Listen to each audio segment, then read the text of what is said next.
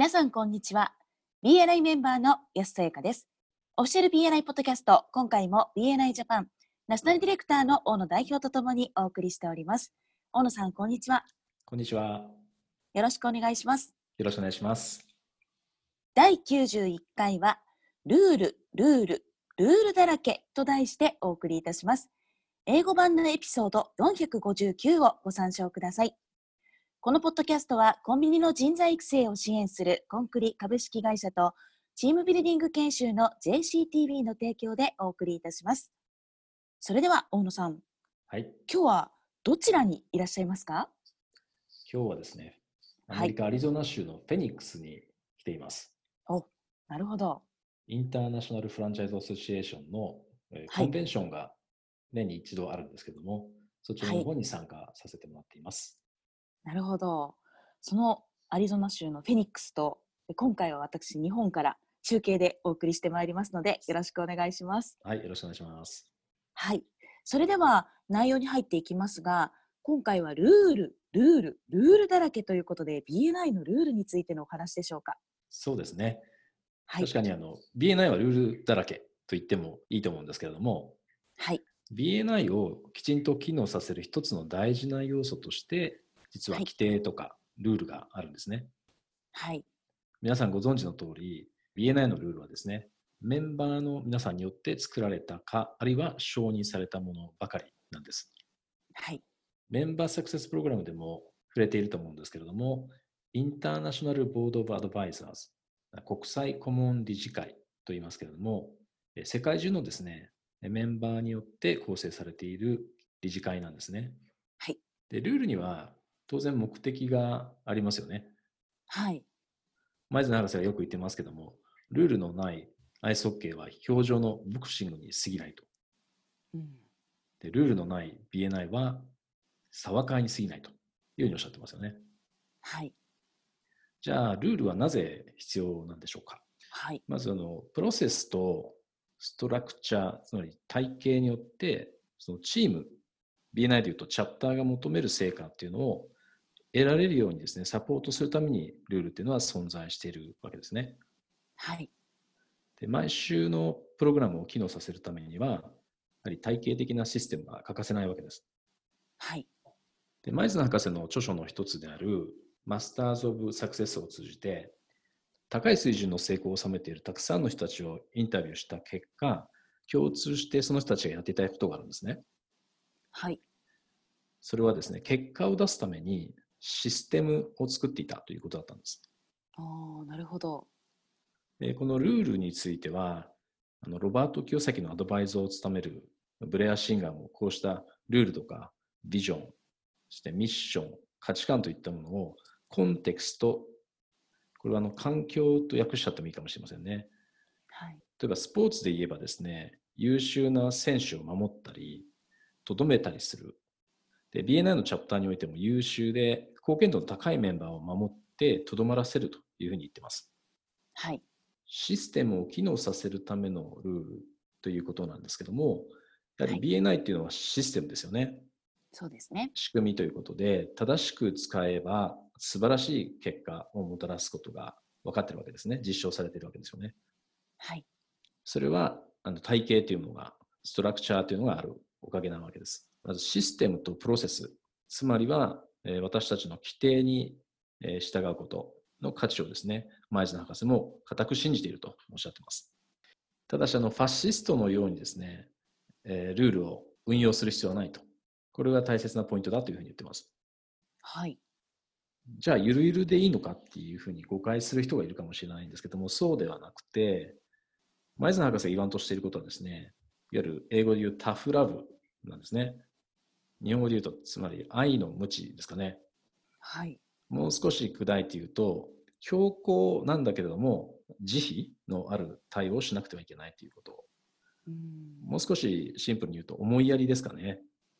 なるほど。だから心からの思いやりっていうものを持って、その体系とシステムを運用する。そうした必要があるわけです。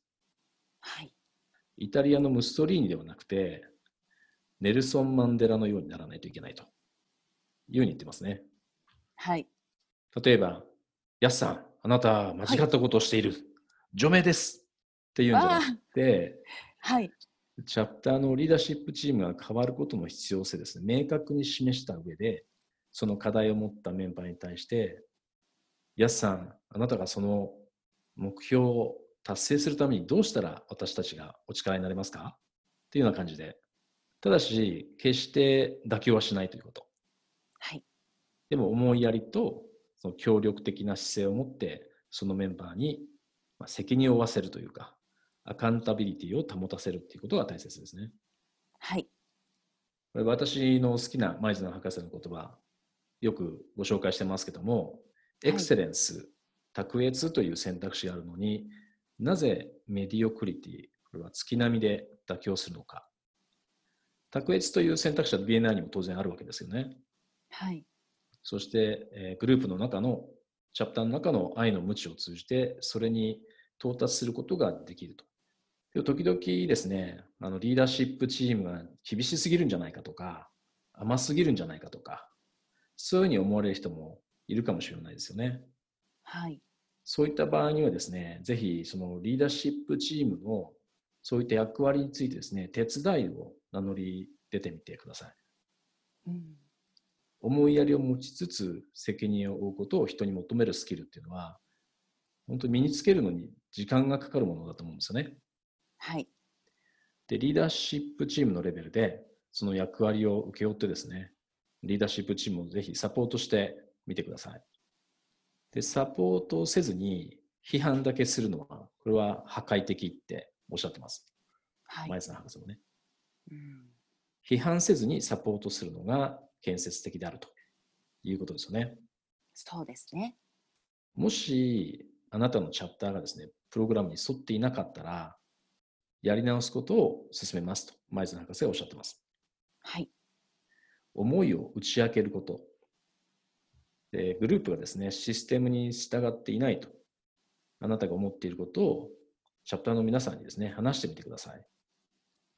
で、チャプターが達成すべきと、あなたが思っているレベルに達してない原因は、もしかしたらそれかもしれませんと。うん。で、あなたのチャプターが望む成功を手に入れるために、それをぜひ話してください。そしてあなたがその船の舵を切って、プロセスに沿ってチャプターが進み始めることでしょうというふうに言ってくださってます。はい。でより大切なことは、協力的態度でそれをするということ。で助けを本当に必要としている人のために手を差し伸べてあげてください。で担当のディレクターコンサルタントにもぜひその改革をですね、手伝ってもらってくださいと。素晴らしいチャプターに所属しているとしても、BNI ディレクターはですね、より大きな成功を収める手助けをしてくれるはずですから。はい。で何をおいても一貫してチャプターのメンバーを思いやりを持って責任を負わせる。アカウンタビリティを保たせるということです。うん。で時折聞くことがあると思うんですけども、例えば他の業種組織の人はですね、はい。私たちはルールのない BNI のようなものですっていうようなこと。あこれは先ほど言ってた表情のボクシングか、騒会になっちゃいますよね。ーそうですね。で、世界数十カ国に数千ものチャプターがある理由は、ルールが思いやりと協力的姿勢を持って運用されてきたからです。はい。で、ルールが思いやりを持って運用されると、システムとプロセスができて、それによって成果がもたらされると。で、ルールがなければ、ゲームにですね、正しく参加することができないばかりか、成功もできないわけですよね。はい。皆さん何か、なんか似たような体験とか。似たような体験。そうですね。やっぱり私、何回か役員をやらせてもらって、いわゆるリーダーシップチームですね。はい。で、その時に、やっぱり甘えると言いますか、自分自身も甘えたり、メンバーにもなんか甘えられるような対応を取ってしまうと、うんやっぱりそれなりの結果しか、そのチャプターにはもたらされないなっていうことを強く感じたことがありますね。うん。はい。なので、やっぱりその今一度 BNI のルールっていうことをもう一度みんなで認識をして、はい。で、それでしっかりと、まあ、チャプターを運営していくことっていうのが、まあ、その半期、半年後ですとか、1年後の大きな成果に結びつくんだなっていうことを、私も経験していますね。さすがですね。まだまだなんですが、本当に今、すごくメンバー同士で助け合えているなっていうことを感じます。あ素晴らしいですね。ありがとうございます。はい。じゃあもう一つですね、マイズナー博士の紹介してくれている言葉があるんですけども、Diplomacy is the art of letting someone else have your way. これは交渉とは他人に自分の道を進ませる芸術であるという意味らしいですけども、はい。本気で成功者を導きたいと思うなら、ねチャプターのメンバーのようにですね、はい。で思いやりを持ってそのフォーカスをして上手に人を扱っていかなければならないですよね。はい。そうすれば素晴らしい成果を上げられるでしょうと。で、最後に前津博士が締めくくっていらっしゃるのは、願わくば、このルール、ルール、ルールだらけが、そのルールがなぜ重要であるかの理解を促して、で素晴らしいその話し合いのですね、機会を作ってくれるといいなとおっしゃってます。はい。それではそろそろ終わりに近づいてまいりましたが、大野さんからメンバーの皆さんへメッセージはありますか？はい。ちょうどですね、リーダーシップチームの、えー交代にかかってきている頃だと思うんですけれども、ぜひチャプターの中で、えーこのタフラブをですね、合言葉にして、みんなこのポッドキャストを聞いてくださって、ルールやプロセスによって BNI が機能するんだということを、チャプターの中でですね、えー認識を深めてもらっていただければと思います。はい。合言葉はタフラブですね。タフラブ。愛の無知です。愛の無知ですね。ありがとうございました。ありがとうございました。今回も BNI ジャパンナショナルディレクターの大野代表と私 BNI メンバーの安聖華でお送りいたしました。このポッドキャストはコンビニの人材育成を支援するコンクリ株式会社とチームビルディング研修の JCTV の提供でお送りいたしました。それでは次回もオフィシャル BNI ポッドキャストでお会いしましょう。See you next week!